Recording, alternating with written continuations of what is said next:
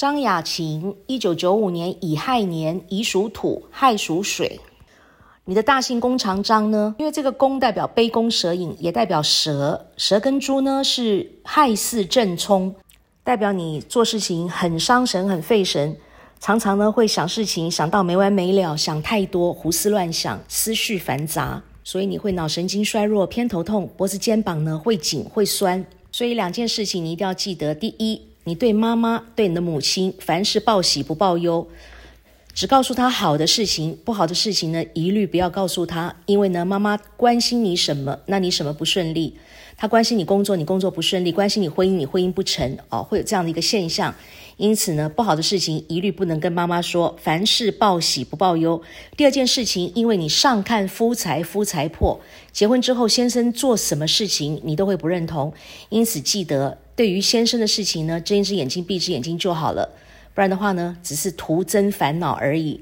这两件事情很重要，因为大姓是先天的因果，除非你改变。改变大姓的话，你可以看一下你妈妈的姓适不适合你，适合你的话，你可以考虑从母姓。你的名字雅琴不能用，这个名字呢叫做只要结婚一定离婚。中间这个雅字的阳边呢是拆开两个土，你天干属木，是木克土。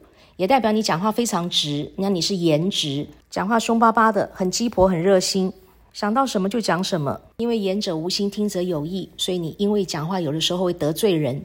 而这个地方呢，也同时代表你的异性缘，因为木克土是克出嘛，所以呢异性缘都被你克光光。而最后这个情字呢，代表工作事业、钱财、福德和一切事物的总结果。这个情字的阳边呢是一个日，诸逢日代表呢要牺牲。钱财要牺牲，福德要牺牲，总结果要牺牲，那就是不好的结果。你的异性缘被你克光光，又是不好的结果，代表你的感情婚姻呢一定不顺利。